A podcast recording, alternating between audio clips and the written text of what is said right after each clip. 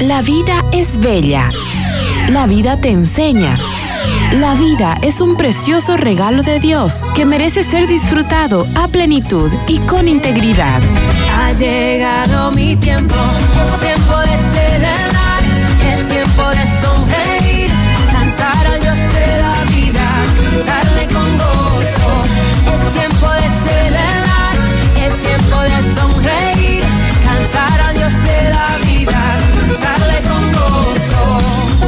Bienvenidos a su programa. ¡Viva la vida! ¡Viva la vida!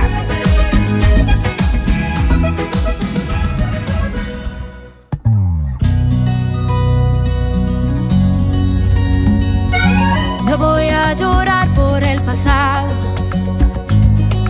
Suficientes lágrimas. Muy buenos días a toda la audiencia. Nosotros estamos felices de poder empezar nuestro nuevo programa en este nuevo ciclo que estamos llevando a cabo como tercer programa del cuidado de nuestra casa común.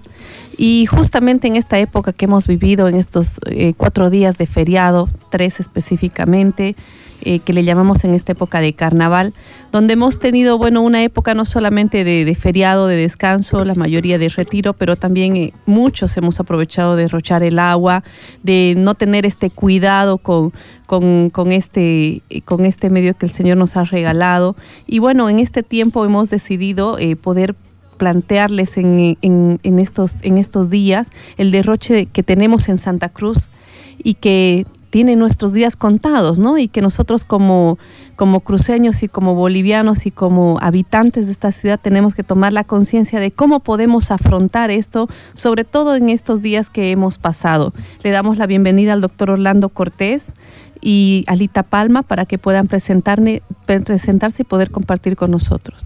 Muchísimas gracias, Paola. Eh, un gusto estar nuevamente con nuestra audiencia. Luego de tantos sábados, es nuestro primer programa de Viva la Vida, De este y año, yo, ¿no? de este año. Así que les damos las gracias por estar conectados. Y como decía Paola, hoy vamos a tocar este tema que realmente es muy importante.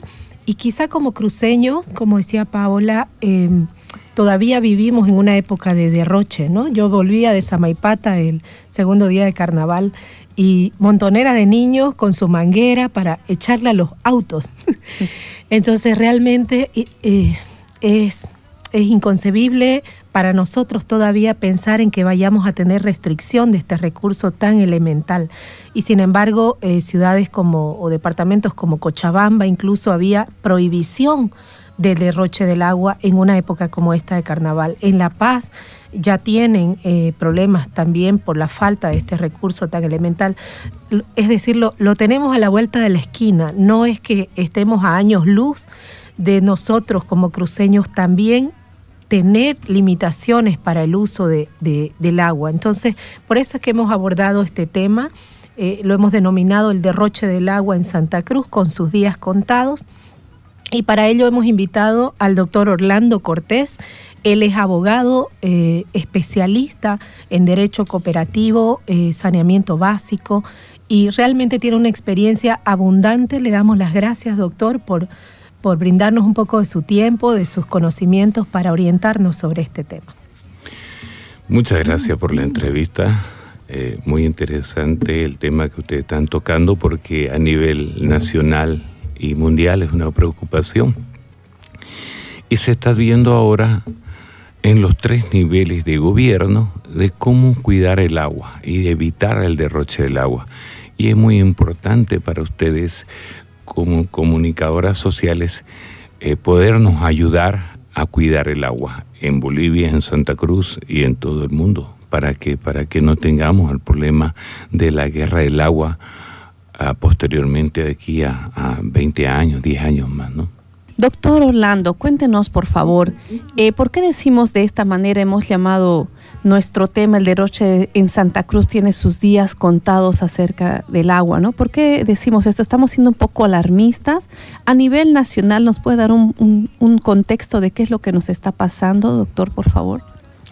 A ver, eh, este tema, este problema es más visible en la vía troncal de Bolivia, que son los tres departamentos con alto índice de crecimiento poblacional por el desarrollo que se dan Estos departamentos son Santa Cruz de la, de la Sierra, los valles de Cochabamba y el altiplano, el Alto de la Paz.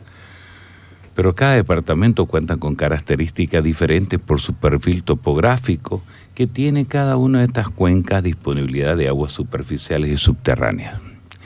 Esto quiere decir que en la ciudad de La Paz dependen mucho de las aguas superficiales, de los glaciales que se deshielan para bajar a las cuencas para poder agarrar la agua y, de esas, de esas eh, fuentes de agua bombean o vienen por gravedad hasta la ciudad de La Paz.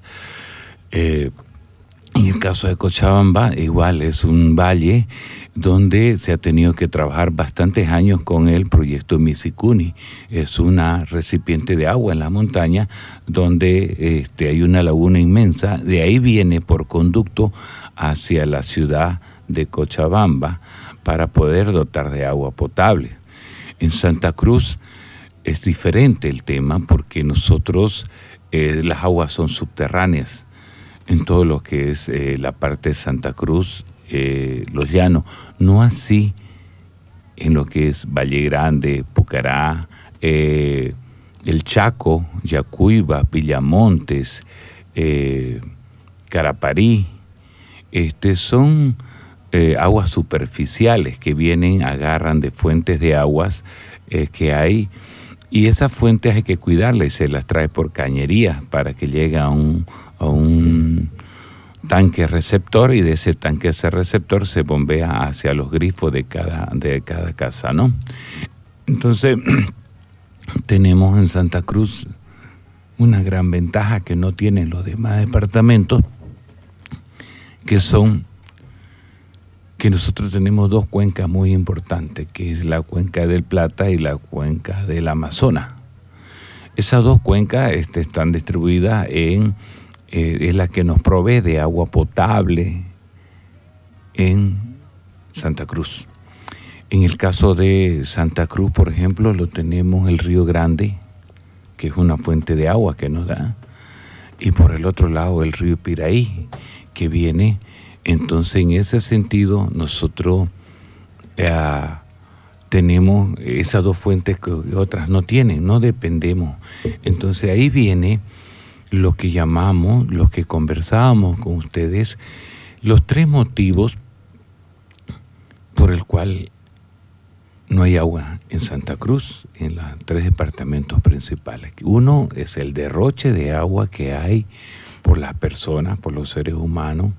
Segundo, el estrés hídrico, ¿no? Y el otro, el estrés hídrico, y el otro es la, eh, el, tiempo de estiaje, ¿no? Esos tres factores son los que eh, motivan que, tenemos que buscar en los tres, que lo vamos a tocar eh, posteriormente, quienes se deben encargar de cuidar esta del agua, porque de acuerdo al plan metropolitano eh, elaborado en Santa Cruz el 2010, 2011, 2012, donde estuvo todas las autoridades y llevado adelante por Zaguapat, el plan, metropolitano establece que tenemos de 2000 hasta el 2030 y 2036 agua potable. ¿no? No es lo mismo. agua abundante como la tenemos ahora. Así es, agua potable. ¿Por qué decía algunos si tenemos agua, eh, llueve harto y tenemos harta agua en los canales? Esa no es agua potable, esa es agua lluvia. Es muy diferente el agua clara que se saca de las vertientes y que sacamos nosotros en Santa Cruz de los pozos de agua, de, los, de las corrientes de agua subterráneas. Esa agua viene limpia, purificada. Entonces lo único que hacemos nosotros es sacarla afuera y, y poderla clorar para poder este, matar algunos microorganismos que tienen, porque la, la norma nacional NB12 eh, establece que el agua que tenemos que tomar tiene que ser potable y tiene que no tener ningún clase de microbio. Y lo que mata los microbios, los pequeños microbios, son el, el, cloro. Entonces, esa es el agua que nosotros tomamos, ¿no? Doctor, eh, usted mencionaba el tema de las cuencas para Santa Cruz. Y recientemente ha habido un, problema a raíz de, los avasallamientos, ¿no? Eh, que mencionaban el peligro de uno de los acuíferos para Santa Cruz, que eran las lomas de arena. Brevemente, ¿esto eh, realmente puede afectar a la provisión para, para nuestro departamento? ¿Cuál, es la, realidad en este contexto? Eh, lo que usted me dice es muy cierto, eh, pero gracias a Dios las autoridades en Santa Cruz, en la gobernación, y se han dado cuenta en esta situación del daño ecológico que iban a hacer en el tema.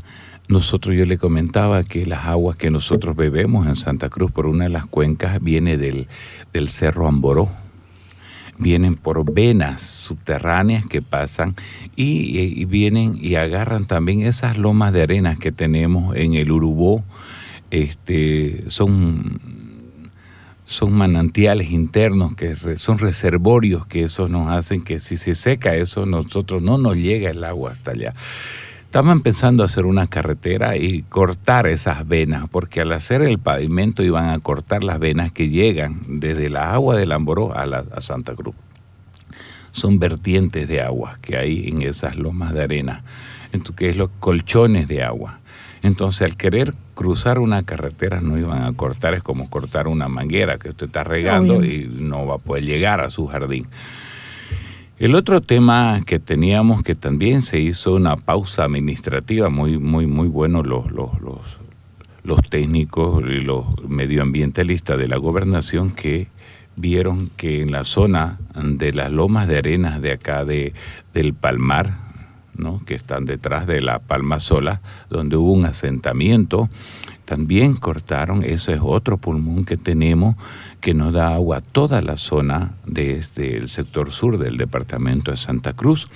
Entonces es muy poblado, está el plan 3000, plan 4000, están todas esas. Entonces esa es una, es una vertiente de agua que tenemos ahí, un colchón de agua, y el asentamiento que hubo, ya ellos cortaron algunas, algunas cañadas que habían, algunas ya lo cortaron, le hicieron camino, ya hicieron pozos ahí que no pueden haber.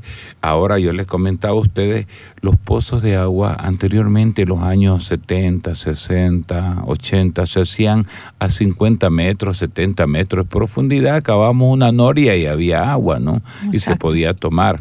Ahora no, ha crecido demográficamente Santa Cruz y todos los, departamentos, donde eh, las aguas servidas de los baños, ya no podemos hacer baños, ya nosotros este, eh, cavar un pozo, letrina se llama, ¿no? Es, hacer letrina porque eso contamina nuestras aguas. Entonces, por esa situación de que el mundo ha crecido y no tienen eh, servicios básicos como el cantrellado, por ejemplo, en algunas zonas del, del departamento de Santa Cruz, se van contaminando el agua. Entonces, obligadamente, eh, las autoridades han visto por conveniente que se cabe a profundidad a 200 metros, 250 metros para que no llegue esa contaminación y podamos tener agua rica, potable para el consumo humano.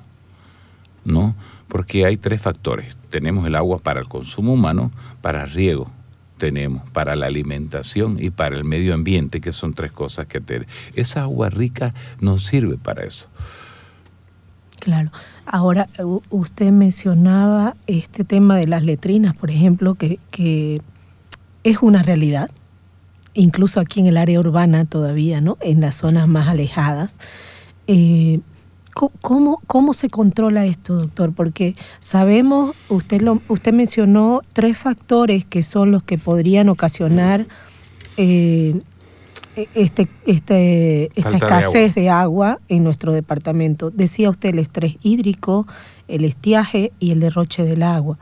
Em, en el próximo bloque vamos a, vamos a aprender un poquito más de qué se trata esto, porque de repente a muchos nos parece chino, pero em, uno de los factores que implican en esto está el tema de la contaminación justamente de, de las aguas del subsuelo. ¿no? ¿Qué, qué em, instancias o, cuáles son los, las tareas de cada nivel de gobierno, ya sea el nacional, el departamental, el municipal, ¿quiénes se encargan de controlar esto? Porque sabemos que una problemática que tenemos en Santa Cruz es el crecimiento sin planificación, ¿cierto? Claro, exactamente existe el crecimiento demográfico. es más fácil darle agua a las personas, pero es difícil hacer un, un el tratamiento de agua, hacer una petar para hacer el tratamiento de agua y devolverle a la naturaleza esas aguas servidas, contaminadas, hay que hacer una petar, se llama planta de tratamiento de aguas residuales. ¿No? Entonces usted toma agua, eh, del agua que consume, el 20% del agua que consume usted, por ejemplo, consume 10 litros de, 100 litros de agua de los 100, el 20% es para consumo humano y el 80% es para servicios básicos, que es para lavar, para hacer las demás necesidades, para lavar su movilidad, regar y todas esas cosas, 80. Entonces lo que usted me dice, ¿qué es lo que pasa, por ejemplo, en el Uruguay? En el Uruguay hay crecimiento demográfico, bastante urbanizaciones, pero hay tres, cuatro urbanizaciones que tienen eh, planta de tratamiento de aguas residuales. Las demás no la tienen, sí y hay 86 urbanizaciones allá. Y de las 86 solamente hay tres urbanizaciones que tienen plantas de tratamiento de aguas residuales. Las demás hacen sacar con camiones de camiones recogedores de aguas residuales. Que esas aguas residuales las tienen que ir a echar a las plantas de tratamiento de Copagua o del plan de Coplan o la de, de Zaguapac ahí tienen, no tienen que echarla al agua al río, porque eso contamina nuestro río de agua potable, ¿no? Entonces, eh, ¿qué es lo que se necesita? El proyecto de alcantarillado es mucho más caro que un proyecto de que cavar un pozo y darle agua. Entonces, en Porongo, por ejemplo, hay bastantes urbanizaciones, casas bonitas, urbanizaciones cerradas, pero deberían, no tienen, eh, tienen sus cámaras ellos y sus pozos para poder echar ahí, de ahí recoger, porque para hacer una planta de tratamiento este, se necesitan 5 hectáreas, 10 hectáreas, por ejemplo. Pero hay casos como el donde yo trabajo, por ejemplo, en Colinas del Urubó, las plantas de tratamiento están en un terreno de de 3 por, de 5 por 5, porque son plantas de tratamiento este, traídas de, Italia. Este, son plantas de tratamiento de, con biodisco de seguridad, biodisco que funciona y hace un tratamiento, separación de aguas residuales y las convierte las aguas y, la, y lo separa con los sólidos. Y esos sólidos se va a abono, ¿no? Esas son las cuestiones que hay. Pero ya les decía, el tema del alcantarillado es caro. Y eso es lo único que tiene que hacer en las cooperativas, excepto Zaguapat, que se ha autofinanciado ellos, porque es una empresa grande, es una institución grande, pero las otras cooperativas de Santa Cruz, el Estado es el que está financiando las los alcantarillados sanitarios, porque cuestan, por decirle, para, para mil conexiones cuesta dos millones de dólares hacer una planta de tratamiento. Ahora, pero usted mencionaba eh, que de 86 urbanizaciones solo tres cuentan con tratamiento de agua. Eh, por ejemplo, volviendo a la pregunta de los niveles y de las tareas de cada nivel, entonces, ¿cómo es que aprueba? ¿No se supone que para aprobar una urbanización tienen que tener eh, su, su plan de alcantarilla y demás? Sí, pero las urbanizaciones son chicas, ¿no? Son, son grandes. Hay urbanizaciones grandes, no puedo decir los nombres por, por evitar cualquier situación, pero hay urbanizaciones grandes que también deberían exigirle, ¿no? Hay una norma que establece, hay una ley municipal que dice que toda urbanización debe tener, para vender sus lotes, previamente debe tener eh, energía eléctrica, y debe tener los servicios básicos de agua, por lo menos y posteriormente alcantarillado. Entonces, eso establece la ley, la norma, la ley de agua y el reglamento eh, el Reglamento Nacional de Prestación de Servicio, el artículo 85, 86, dice que toda institución para vender sus lotes de terrenos urbanizados, el gobierno municipal para aprobarle sus planos, previamente debe demostrar que tiene eh, red de red de agua potable, red de, eh, electricidad y si tiene por lo menos una cámara para botar toda su agua, ¿no? Su cada una de sus este tenga cámara, ¿no? Este, y en las urbanizaciones cerradas eso tienen, ¿qué pasa? Que existen dos clases de de alcantarillado sanitario. Existe el alcantarillado convencional, es el que hace Zaguapat por media calle a profundidad de 8 o 7 metros debajo, por media calle por, de 8 o 7 metros de profundidad, hasta de 10 metros.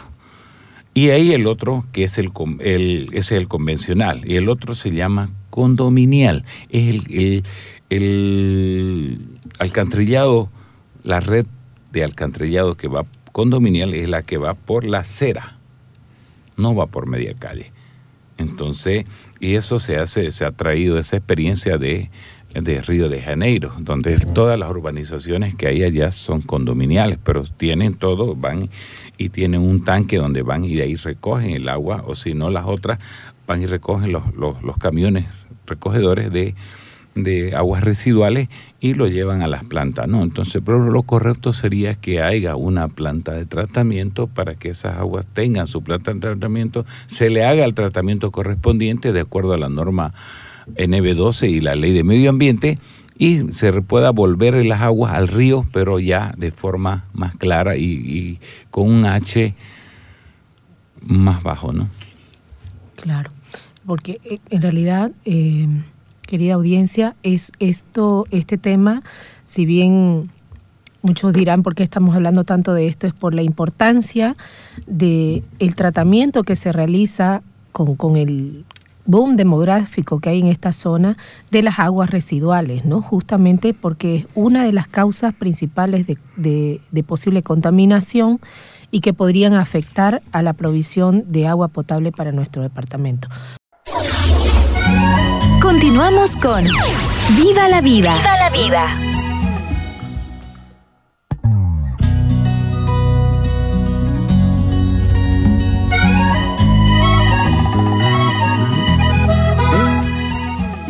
Bien, retomamos, doctor, em, por la importancia y, y, conocimiento general que debemos tener como, como ciudadanos puntualmente, doctor, decíamos, eh, ¿cuáles, son, ¿cuáles serían las tareas en esta problemática del agua o en el manejo del agua de los distintos niveles de gobierno?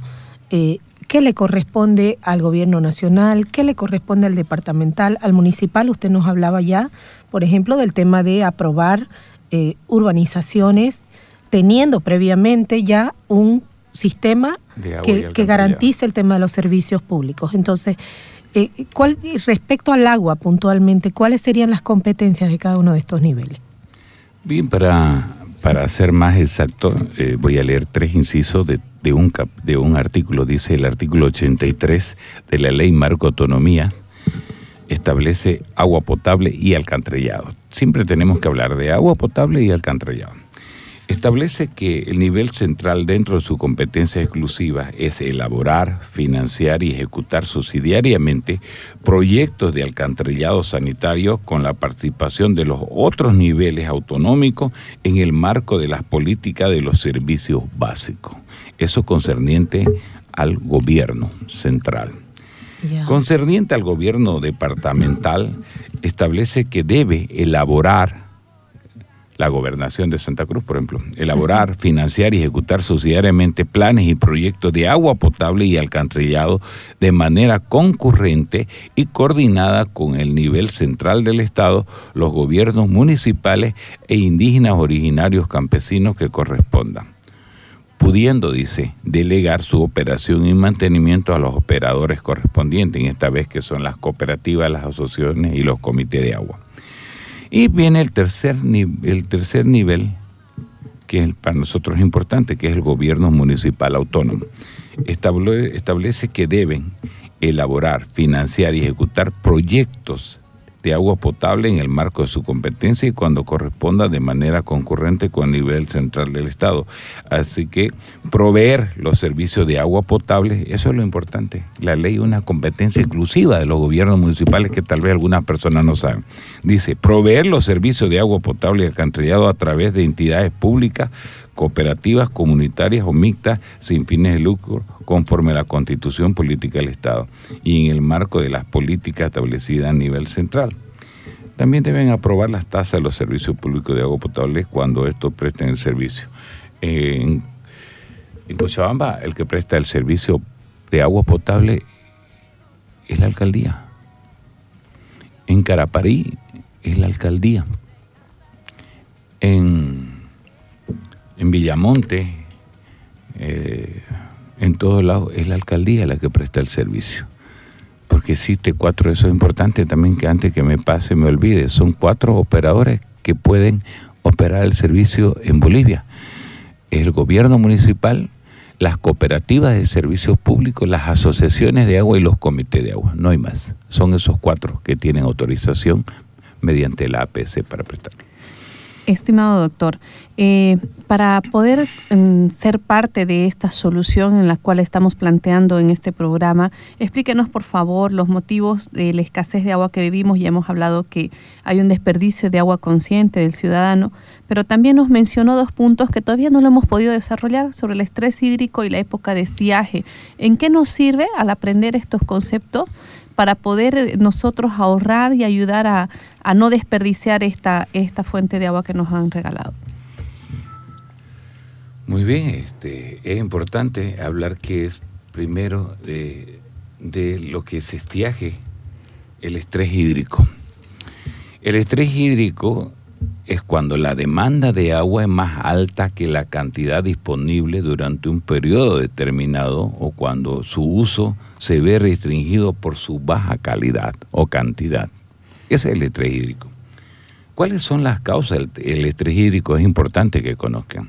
Son fenómenos naturales como ser el crecimiento demográfico de las personas que hablábamos antes, cambio natural de la cantidad de agua disponible, retraso en temporada de lluvia, retraso en los de hielo, cambios climáticos provocados por el ser humano, los cambios climáticos por causa del estrés hídrico no terminan y es relevante, pueden tener sobre el futuro un, recurso vital como es el agua.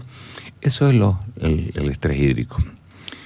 la causa de, las causas de, de, estiaje, sí, sí, lo tenemos en Santa Cruz. Las causas de estiaje es eh, es cuando estamos en época de calor.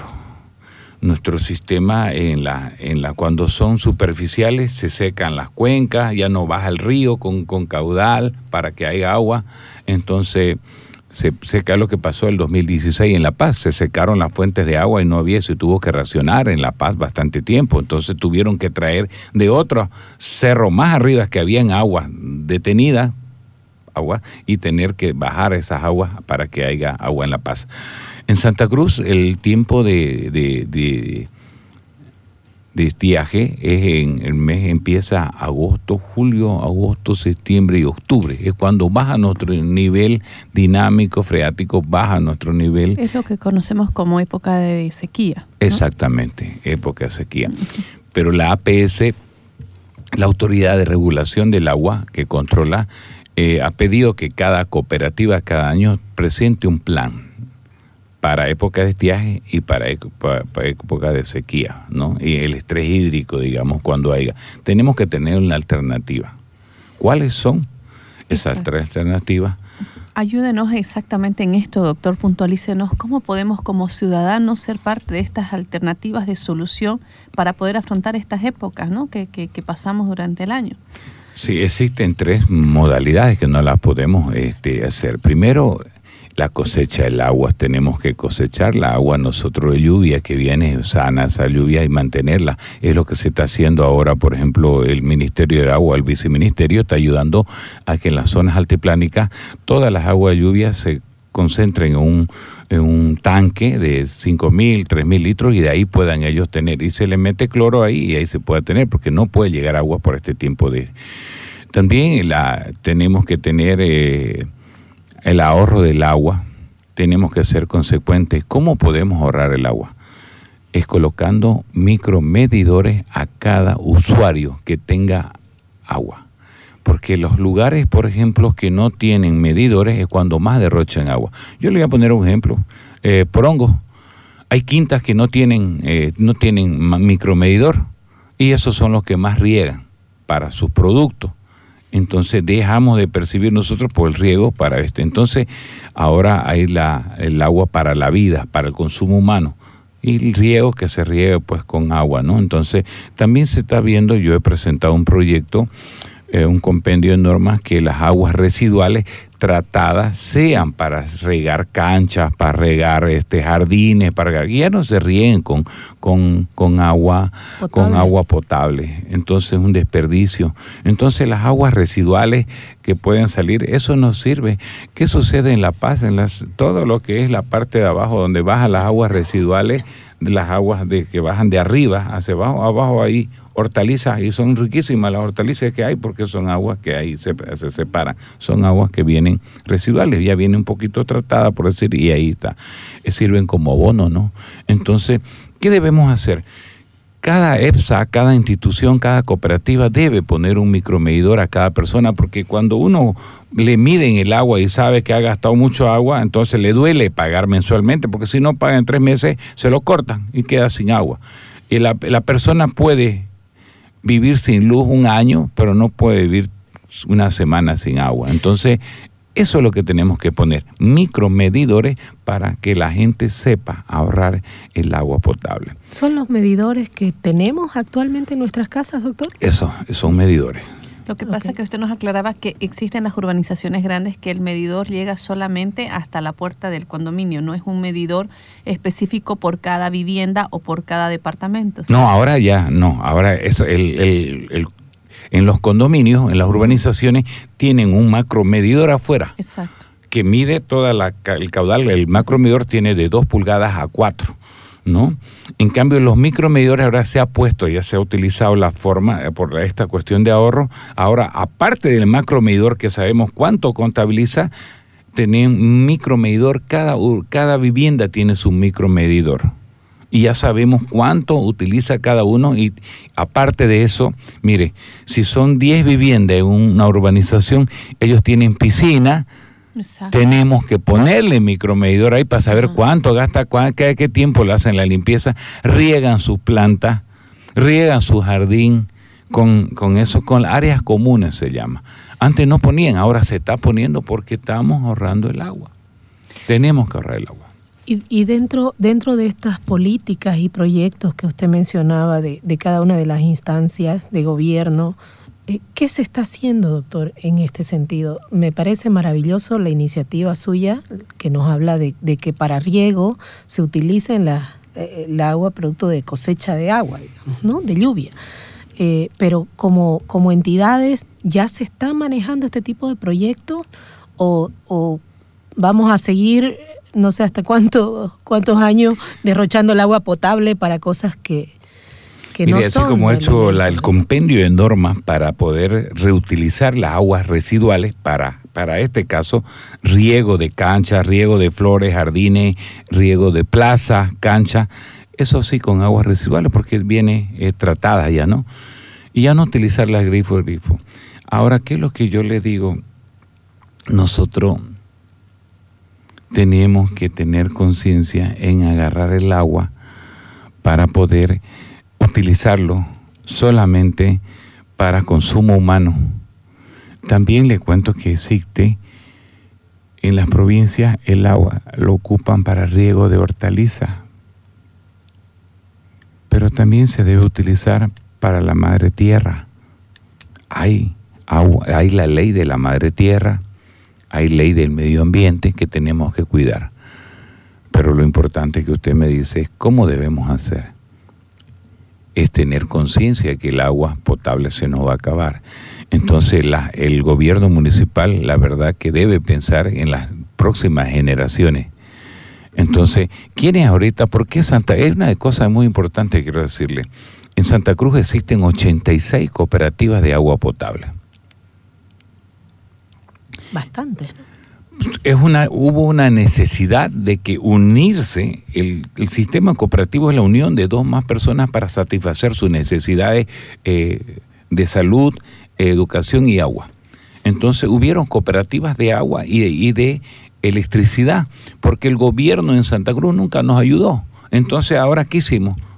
Nos vimos la necesidad de poder crear cooperativas para poder hacer. Entonces, por eso que en Santa Cruz existen 86. En La Paz existen dos, en Cochabamba dos, en Tarija uno, en el Beni una cooperativa, en Sucre una, en Oruro una, este, es de una. En cambio en Santa Cruz, porque siempre tuvieron el apoyo porque el centralismo estuvo allá, ayudó. En cambio en Santa Cruz nosotros tuvimos que autoabastecernos. Entonces, en ese sentido, ahora, ¿cuál es el tema? He hecho un compendio de normas que lo doy al que lo pide o cuando hay un gobierno municipal dice, las empresas, las cooperativas son empresas privadas. No somos una empresa privada, somos una empresa que prestamos una función pública. ¿No? Ahora, ellos deberían dar, como dice la ley de autonomía del artículo 83, ellos deberían proveer en su plan anual operativo un 10% para ampliación de red, a, elaborar plantas de tratamiento. No, ellos dan el 0.5%, dan 1% de su POA, dan para agua alcantarillado, siendo que es su competencia de ellos. Porque lo delegan a las cooperativas. Exactamente. ¿Cómo viene la ayuda del.? Y eso es bueno que ustedes conozcan. ¿Cómo viene la ayuda?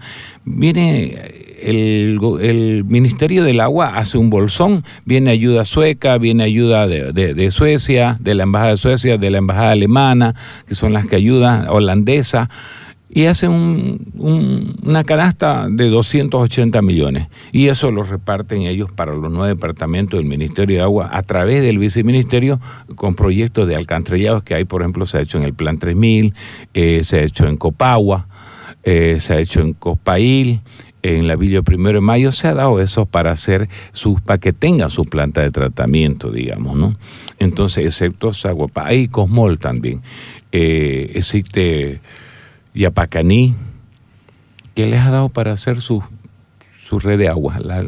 La última que le han dado ha sido a la Guardia quebra, este, Cuatro Cañadas tienen alcantarillado. Entonces, eso es la importancia que tienen eh, que tener. El gobierno municipal debe saber que es su competencia exclusiva proveer agua y alcantarillado sanitario. ¿Por qué? Por los recursos económicos que recibe el Estado.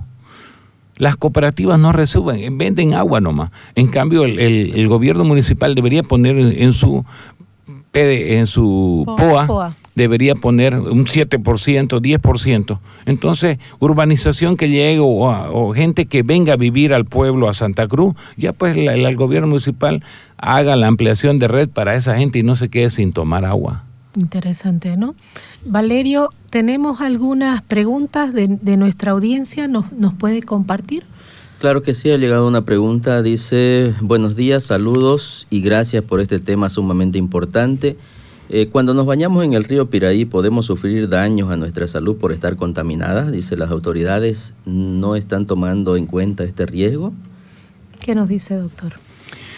Sí, de, eh, existen dos plantas de tratamiento que hay, este, el torno, la, en el torno existe una planta de tratamiento de aguas residuales que eh, habría que verlo, uno, y segundo, la guardia tiene otra planta de tratamiento que desemboca el agua al río.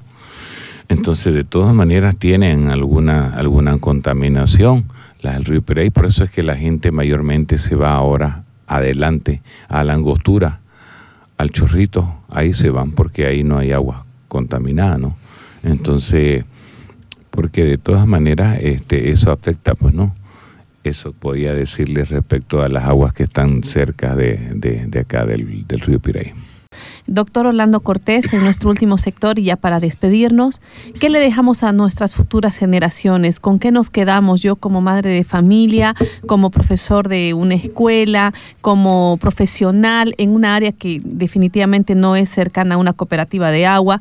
¿Qué, ¿Con qué conclusión me quedo? ¿Cómo ayudo? ¿Cómo apoyo? ¿Cómo, cómo, ¿Cuáles son mis alternativas de solución para esta gran problemática? A ver, vamos de arriba hacia abajo. El gobierno municipal, el gobierno departamental tiene que ayudar a que haya ampliaciones a las cooperativas, a las EFSA que están con licencia, ayudar económicamente a que haya agua, que haya pozos de agua y que haya plantas de tratamiento. Tiene posibilidad el Estado porque reciben recursos de IDH y de ahí tienen que dar para salud, para educación y para agua potable. Bajemos más abajo. El gobierno municipal tiene que poner en su POA, ayudar a, las cooperativas que haya este, mayor expansión de, red de agua potable o pozos de agua potable para poder darle agua. En el caso de las mamás, de los profesores, enseñarle, a- en los profesores, enseñarle a los alumnos a no derrochar el agua. Que cuando se tenga que cepillar los dientes o se tenga que bañarlo, cuando se esté cepillando, lo cierre el grifo de agua o agarre una tacita de agua. Y cuando se esté bañando, cuando se esté jabonando, entonces cierre la- el grifo de agua.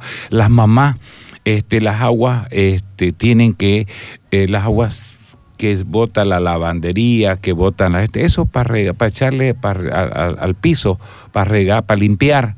Entonces, los papás no deben lavar con manguera. No deben lavar con manguera, se derrocha mucha agua. Deberían lavar un baldecito, balde. echarle y poder lavar Igual y que el riego de, la, de, de plantas, Exactamente, ¿no? La manera antigua. Exactamente. ¿Qué están haciendo? Deberíamos hacer toda la. Yo hago, yo le mostraría, me olvidé de mostrarle fotos. Yo tengo, yo me agarro agua de lluvia. Yo me agarro agua de lluvia, cosecho agua de lluvia y ahí los guardo en, mi, en mis bidones y en botellas, porque hasta inclusive para mi ropa blanca, yo lo dejo mi- en agua porque no tiene cloro, no tiene ninguna situación, y le echo hace y al otro día mi camisita blanca, ¿no? Este, la agua de lluvia con un poquito de jabón Qué y este blanquea, lo curtido, digamos.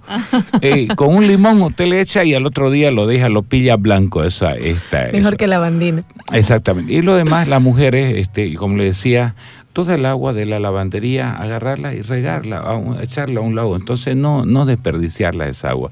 Y agarrarse agua de lluvia, pues es más sana, es más limpio. Entonces, para echarle a las movilidades también es bueno. Entonces, lavar las movilidades con agua, así, en un baldecito, y va- así vamos a cuidar el agua.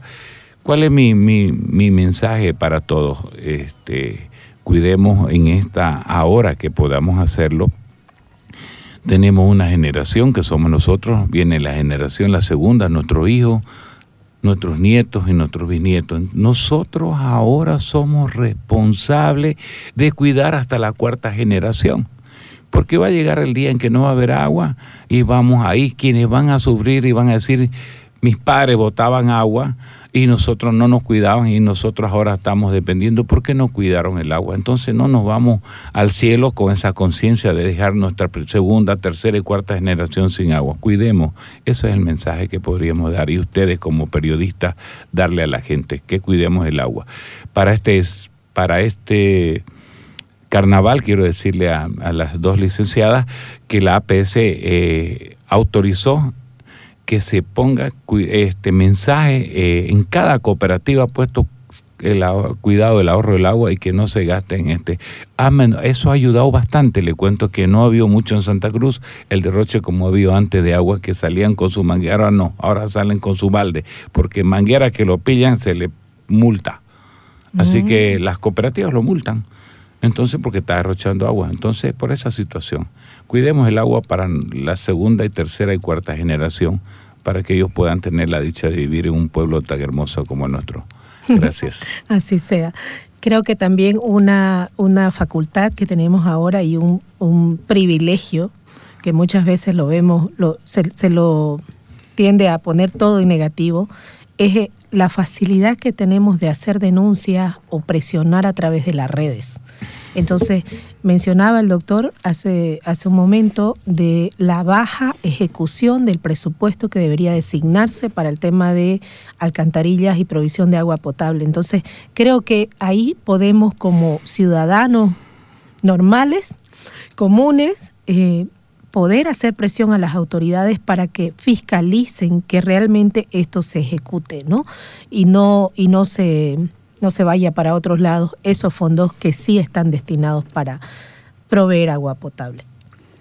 Así es, para terminar, eh, queremos hacerles recuerdo que el 2015 el Papa Francisco en su carta del cuidado de la Madre Tierra de nuestra casa común le llamó ahí, ese fue el término que se usó en esta carta, en el Laudato Si, que se llama esta encíclica, él aclaró muchos puntos del cuidado del medio ambiente, pero sobre todo yo me quedo con el final, que siempre es el que yo inculcaba a mis alumnos de la primera comunión. Decía, busquen la manera creativa que esté a su alcance de cada ciudadano para cuidar el planeta Tierra. La manera que usted pueda, como profesora, como mamá, como profesional, como desde el lado que usted esté, use la manera creativa para cuidar eh, todo lo que son nuestros recursos naturales. Escuchaste el programa Viva la Vida. Síguelas cada sábado a las 9 de la mañana por Betania 93.7 FM.